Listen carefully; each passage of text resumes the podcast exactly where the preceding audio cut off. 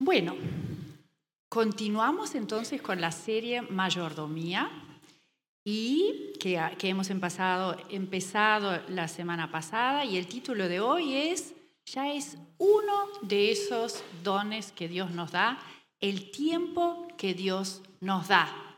Da remite a dar dones, Dios al dador y tiempo es eso, es ese Em, ese regalo y ese don que Dios nos da que vamos a abordar hoy desde una perspectiva cristiana.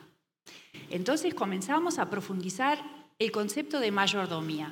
Lo vamos a ver en, toda la serie, en cada capítulo, porque no es algo muy natural de nuestro pensar. El, el niño, lo, una de las cosas primeras que sabe decir es mío. Y acá vamos a aprender que no es mío. Em, en las series de televisión nosotros conocemos que presentan eh, el capítulo, pero antes de empezar con el capítulo actual, eh, hay un repaso del anterior y a veces después un avance del siguiente. O sea, pasado, capítulo pasado, el presente y el futuro. Y eso ya es tiempo.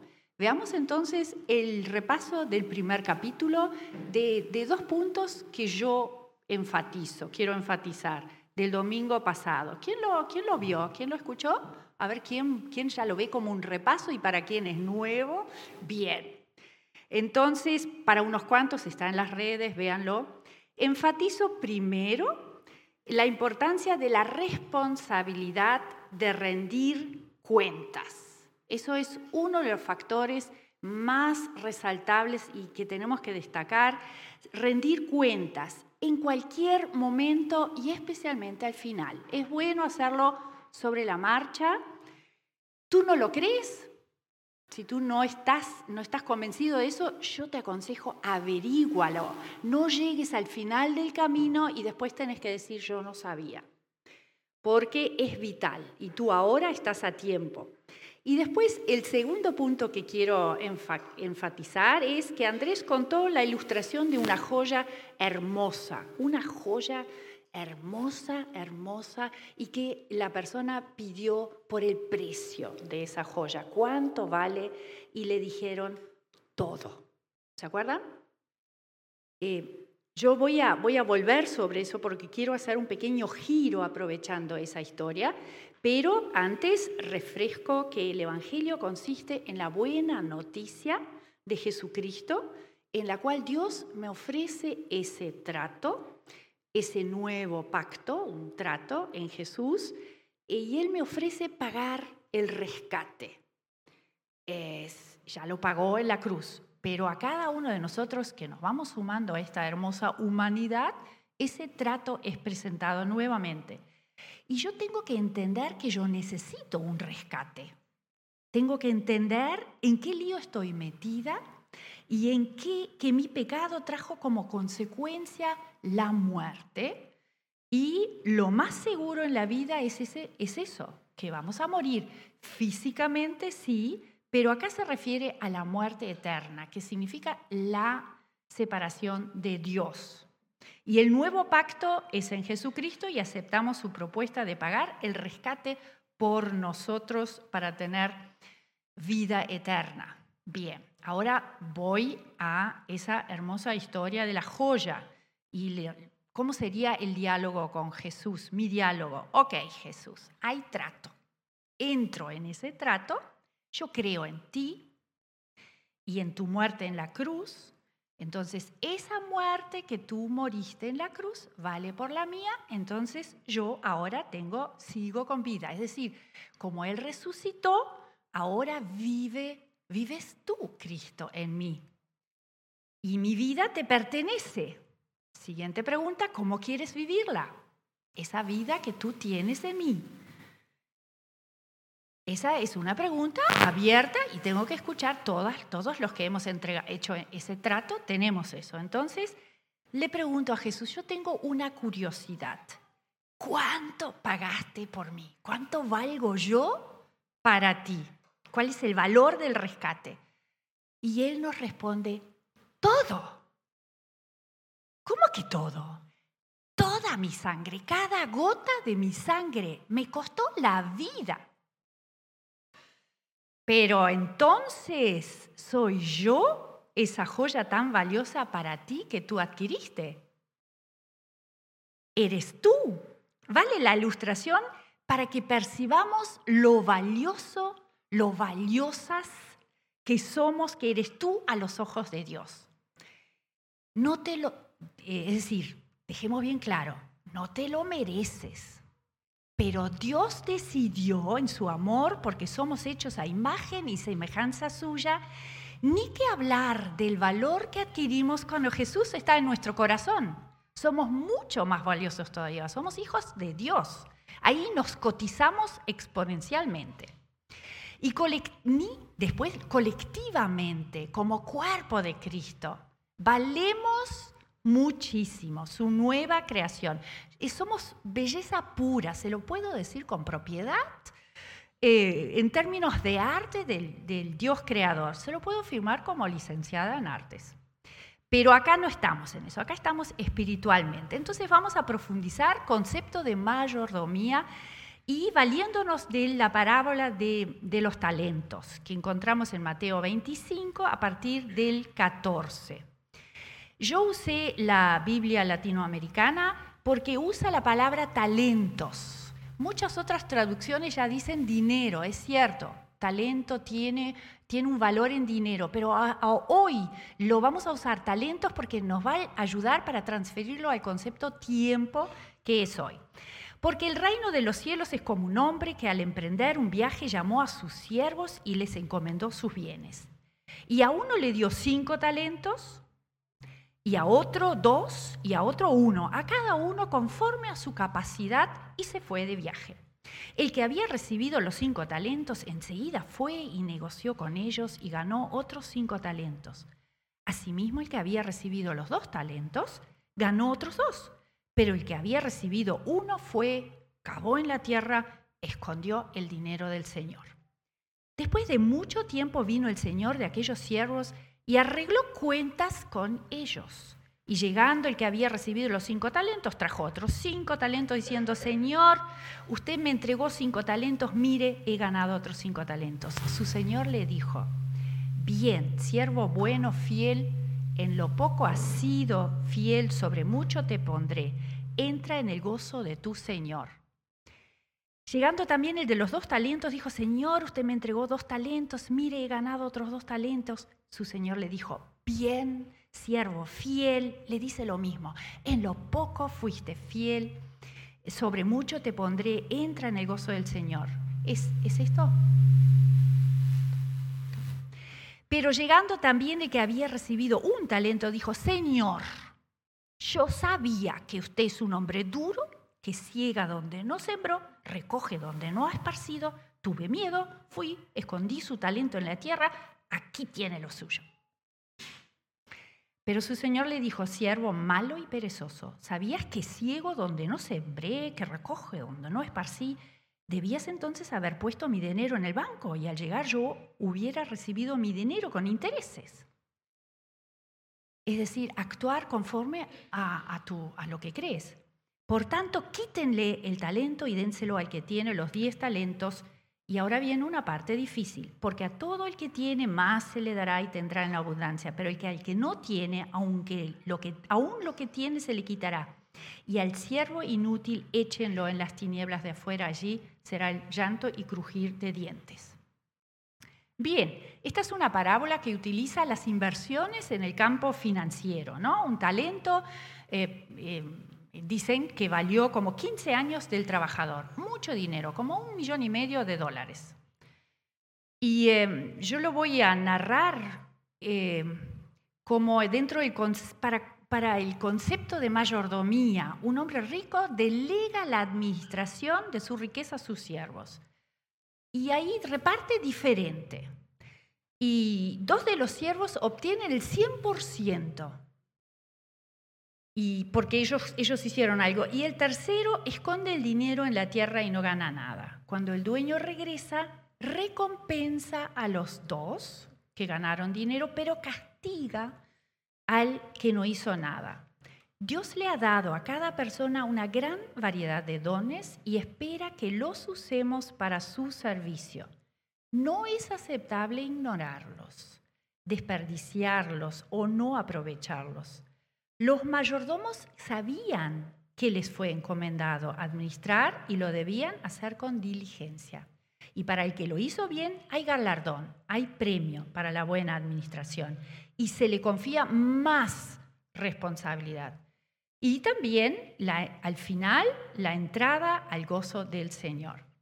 Ahora el castigo del tercero es muy severo y se comprende cuando consideramos el, talento, ese dar de Dios en Jesús. De tal manera amó Dios el mundo que dio a su Hijo.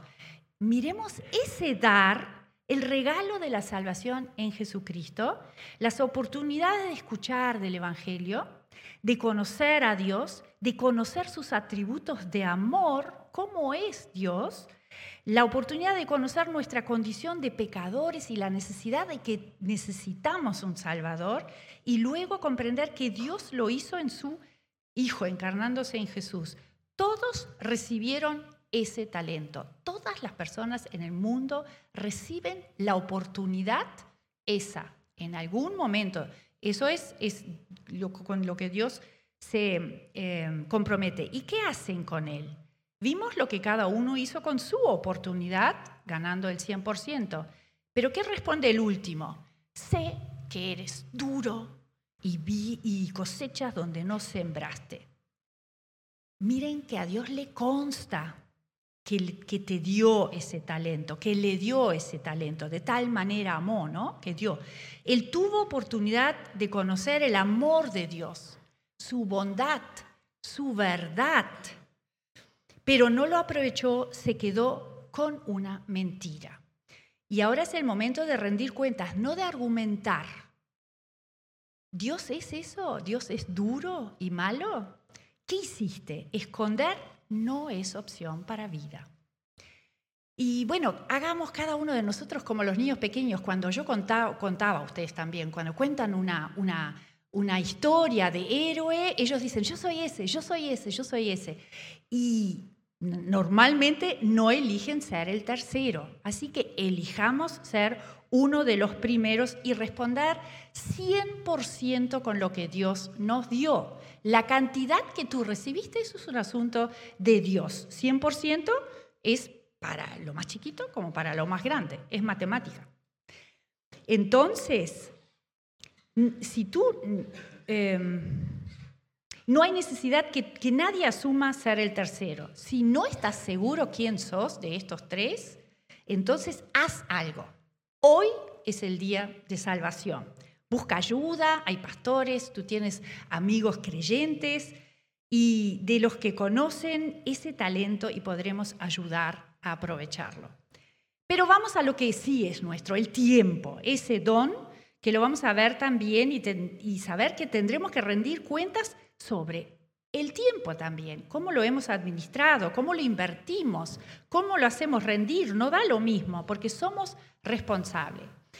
Y esto lleva recompensa, lleva premio en el reino de los cielos. Como vemos en Efesios 5, los versículos 15 y 16, Pablo les, les dice, mirad pues con diligencia como andéis, no como necios, sino como sabios. Solo hay dos opciones, necio o sabio redimiendo, aprovechando bien el tiempo, porque los días son malos.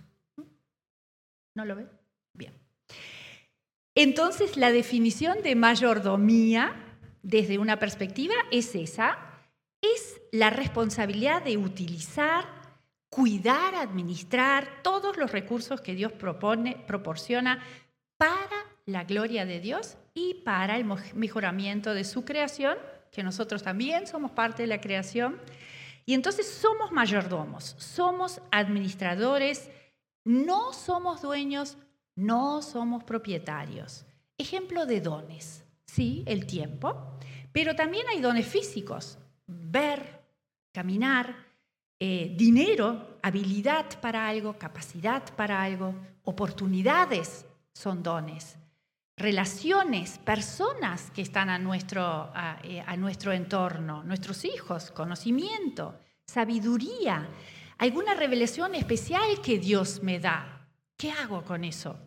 La creación misma es un don, el medio ambiente, la iglesia como, como, como un hospital de personas. Bien, da para pensar.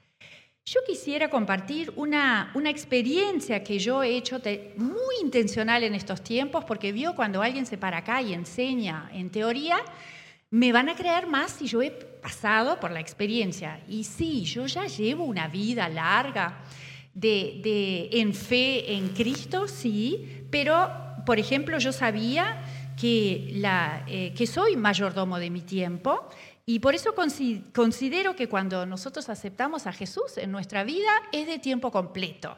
Un poco conocemos que, que, cuando un misionero habla, dice, bueno, yo estoy a tiempo completo con Dios. Pero eso en realidad es un segundo llamado. Pero el primer llamado es ese, soy hija de Dios en todo momento porque como cristiano yo soy alguien que conoce a Jesús en persona. Bueno, entonces yo, que conozco a Jesús en persona, lo soy en mi trabajo como docente, donde había laicidad, está bien, yo no podía eh, evangelizar en palabras, pero conocemos eso que dice, predicad el Evangelio por todos los medios y si es necesario, utiliza palabras, ¿verdad? Entonces, em, cuando yo estoy enojada, cuando estoy en el súper, cuando estoy en el tránsito, todo el tiempo, a tiempo completo. Dios y su palabra guían toda mi vida, todas mis, decisiones en todo momento y yo no puedo presentar un doble discurso, teoría y práctica. Porque en Gálatas 2.20, que refiere mucho a esa joyita, mi antiguo yo ha sido crucificado con Cristo, así que ya no vivo yo, sino Cristo en mí. ¿Se acuerdan el diálogo con Dios, cuánto, con Jesús, cuánto pagó? Esto es tiempo completo. Y esto es llevar su cruz. Llevar su cruz es no llevar todos los problemas y andar doblado. Llevar su cruz es decir, estoy muerta, Cristo vive en mí. Bien. Eh, mm, me refiero a los misioneros y pastores. Tienen otro llamado, tienen el siguiente llamado. Cuando viene ese llamado, deja tu casa, deja la casa de tus padres, tu país, deja tu trabajo y dedícate todo el tiempo a enseñar el Evangelio. Bien, yo tengo todo el tiempo, tiempo completo, porque Jesucristo vive en mí siete días a la semana, no solo en este momento ni en este lugar, sino en todos lados. Bien, entonces, ¿cómo fue mi experiencia tan, tan literal? Fue así. Está bien, yo soy jubilada. Ustedes que tienen trabajo, no empiecen cada mañana, Señor, voy al trabajo o no. No. Pero, por ejemplo, para mí fue más difícil, porque yo no tengo mucha excusa, tengo todo el día. Creen ustedes, yo tengo muchas obligaciones. Pero en la mañana, ¿cómo lo hice? Yo dije, Señor, planifiquemos junto este día. No es eso de, te presento mi plan, firma y me voy. Era más complicado. Eh, ¿Qué tienes planificado hacer a través de mí hoy? Te tomo la palabra, tú vives en mí, ¿a dónde quieres ir? ¿Qué quieres hacer y qué quieres decir? ¿Con quién quieres encontrarte? Somos un equipo. ¿Qué vamos a hacer hoy juntos? Es tomar literalmente esa palabra. Yo podría contarles timings impresionantes, algunos muy sutiles que solo yo me di cuenta que tenía como fragancia, hoy contamos, cantamos una canción que decía la fragancia, que tenía como fragancia a Dios, que tenía como la brisa de Dios y que eran como esas coincidencias, casualidades de los tiempos, justo a tiempo.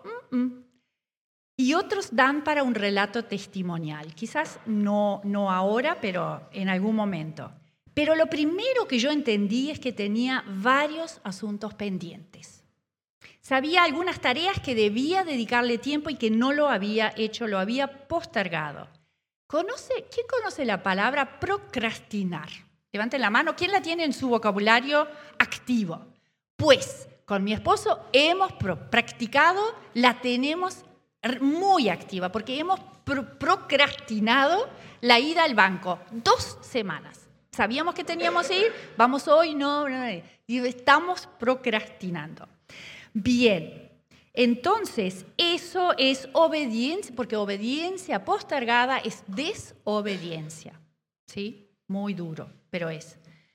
Bueno, entonces vamos a...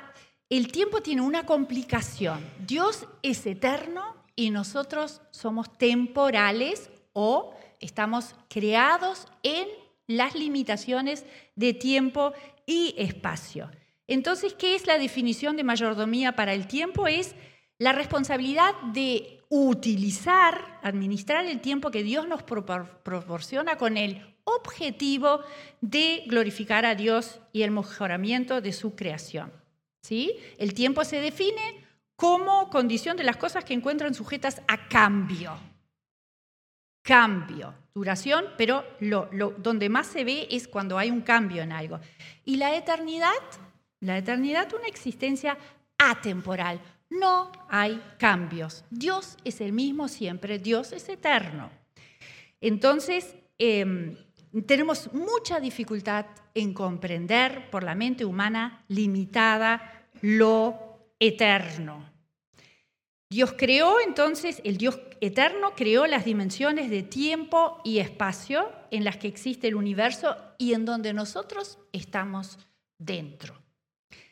El Dios eterno y omnipresente se comunica y tiene comunión con el ser humano limitado a esto, ¿no? ¿Por qué? Porque Dios nos hizo a imagen y semejanza suya. Pero hay algo más todavía. Dios habita en la eternidad y Dios puso eternidad en nuestro corazón. Eclesiastés lo dice, el sabio. Todo lo hizo hermoso en su tiempo, Eclesiastés 3, y ha puesto eternidad en el corazón de ellos, sin que alcance el hombre a entender la obra que ha hecho Dios desde el principio hasta el fin. Yo amo este versículo, porque me imagino el Creador cuando formó y cuando hizo, y cuando nos formó a nosotros nos hizo de polvo y a polvo volvemos, pero dejó en su corazón un poquito de eternidad. Y eh, dentro de la temporalidad. Y nosotros tenemos que esa eternidad en el corazón incentiva nuestra búsqueda por el significado. ¿De dónde venimos? ¿A dónde vamos? Esa pregunta hacia la eternidad, esa búsqueda de Dios. Y dice Jeremías, eh, Dios hace decir a Jeremías, me buscarán y me encontrarán. Cuando me busquen de todo corazón. Búsquenlo también con esa eternidad que tienen en su corazón. Él vino en la persona de Jesús para permitir esos encuentros. En este capítulo 3 de, de Eclesiastés, Salomón, Salomón enumera una serie de tiempos, de nacer, de morir, de plantar, de sembrar, etcétera, que sobre todos esos tiempos Dios tiene el control.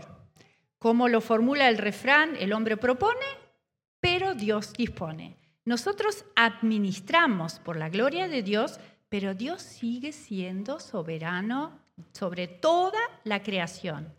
Dios gobierna todas las cosas, pero sin anular nuestra responsabilidad y sin dejar de tomar en cuenta nuestra iniciativa. Somos parte de esto. Tenemos mucha dificultad en pensar en términos eternos. ¿Por qué? Porque la eternidad la puso en el corazón, no en el cerebro. Digo yo. Dios habita en la eternidad. Ustedes tienen que, después razonar y meditar si lo que dije tiene sentido. Dios habita en la eternidad, pero nos habla a nosotros que habitamos en espacio y tiempo y eso amerita una traducción de su lenguaje eterno a nuestro temporal. ¿Cómo lo hace? Por las parábolas. Las parábolas nos, nos, nos cuentan, nos narra una historia que nosotros entendemos, el viñedo, el pastor con sus ovejas, y entonces Él nos explica y enseña cómo es Él. ¿Cómo son las verdades eternas? En los encuentros con Jesús que hemos terminado la serie, bueno, Jesús, eh, a partir de situaciones reales en tiempo y en espacio, él aprovechó para enseñar asuntos espirituales, eternos. Bien, se preguntarán qué hace esto y tengo que, mostrarlo, qué hace esto acá. Y en realidad es un, para los que estudiaron algo de música, como, como se hacía, es un metrónomo y el metrónomo es un instrumento para indicar el tiempo. Esto es más o menos como sería el reloj, segundos, que yo tengo que contar porque tengo que mirar el reloj también. Em, son, este es como el reloj y este es como los tiempos que a veces nos parecen, ¿no? pero es nuestra percepción de los tiempos. Y existe en el, en el lenguaje griego bíblico, existe cronos y kairos. Y cronos es esto, es cronos es medir el tiempo, es la duración, eh, el tiempo temporal que puede ser medido, tantos días, tantas horas. Sol, luna, estrella, todo eso fue hecho porque llega de sol, luna, estrella, año, em, semana, bueno, llegan hasta el segundo. Y ese es el tiempo del hombre. Y el tiempo de Dios es el kairos. Es ese tiempo favorable, tiempo oportuno, momentos señalados. Cronos y kairos, cronos es la cantidad y kairos es la calidad. Yo ahora tengo que pensar, ¿atiendo el cronos y hablo más rápido o kairos y hablo con calidad? Para que, para que Dios pueda, eh, pueda obrar en el entendimiento. Entonces, eh, ahí también a veces nosotros decimos, Dios está tardando con cierta respuesta que estamos esperando, pero Dios sabe qué, cuándo y cómo lo hace. Y eso es los milagros, las intervenciones divinas, nos, no ocurren cuando queremos o esperamos, sino en el kairos de Dios. Bien, tenemos que rendir cuentas. Y ustedes siempre queremos algunos puntos, decir, ¿cómo rendimos cuentas? Punto uno, punto dos, punto, aplicar. Y no es tan sencillo. En realidad, bueno, es sencillo. Tenemos que aprender a priorizar. ¿Y en base a qué? En base, en base a toda la Biblia a ese bestseller donde, por ejemplo, el Sermón del Monte es muy preciso qué cosas son importantes. Lo tenemos que ordenar, primero, segundo, tercero, y comenzar con lo más importante. Yo debo planificar la meta donde quiero llegar cuando se me termine el tiempo. ¿Para qué? Para estar en la eternidad con Dios, porque ahí comienza mi eternidad. Dios dispuso que hay una decisión que determina mi eternidad a los que creen en Jesús. Em, alguien que no conoce la perspectiva cristiana puede decir, ¿quién se cree que es Dios? ¿Quién se cree? ¿Qué me importa? ¿Rendirle cuentas? Y desde, por eso digo, desde la perspectiva basada en la, su palabra. Nosotros administramos nuestro tiempo bajo la guía de Dios. Muchos versículos que conocemos Em, nos dan pista. Mateo, pongo una antes, Mateo 6, 33, por ejemplo, buscad primero el reino de Dios y su justicia y todo lo demás les será añadido. Lo conocen en diferentes traducciones. Lo primero, prioricen en esto. Dedica tiempo a conocer al dueño, conoce sus negocios, aprende y llega a rendir el 100%. Todito está en la Biblia. Aprende, por ejemplo, está el otro, Salmo 27, 4. Lo que le pido a Dios, pide el salmista, lo que más deseo es el privilegio de meditar en su templo, vivir en su presencia cada día de mi vida y deleitarme en su perfección y gloria. ¿Es un llamado a ser monjas y monjes? No es un poco más difícil, digo yo, de vivir en comunión permanente con Dios. En decir, bueno, ¿cuál es tu voluntad? Y así pensar que en la oscuridad hay unos focos de cine, esos, ¿qué es la voluntad de Dios? Y bueno, tratar de mantener en ese lugar, porque Dios tiene su voluntad para mí y lo mejor es acomodarme yo a ese foco y no él al mío. Esto es para el equipo de, de audio. Bueno, aprende a descansar, aprende dónde y cómo surtirte de nuevas fuerzas. Así entonces, ¿ustedes se imaginan un Jesús estresado? A ver, yo mirando el reloj ansioso, tengo que ir al monte, pero tengo un meeting con Nicodemos para el almuerzo, me anuncié con saqueo. En el estanque de Bethesda ya, eh, ya di indicaciones que hagan una fila, porque así sanamos a todos. Y ah, tengo que esperar, el padre todavía no me dio el ok. Ay, creo que no llego para la cita con Pilato. Los que conocemos en la vida de Cristo, un Jesús estresado. No, ¿y cómo hizo él? Porque él habló mucho antes con Dios.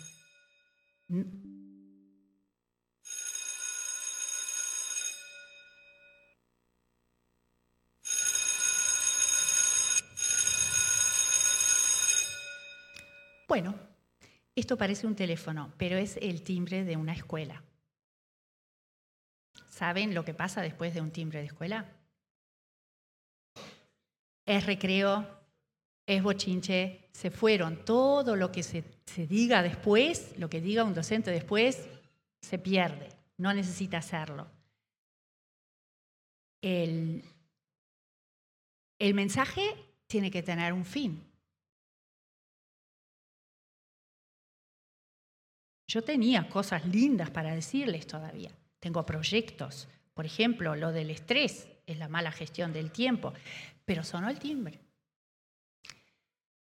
También la vida tiene un fin. No es un timbre, pero es un donde Dios pone el final.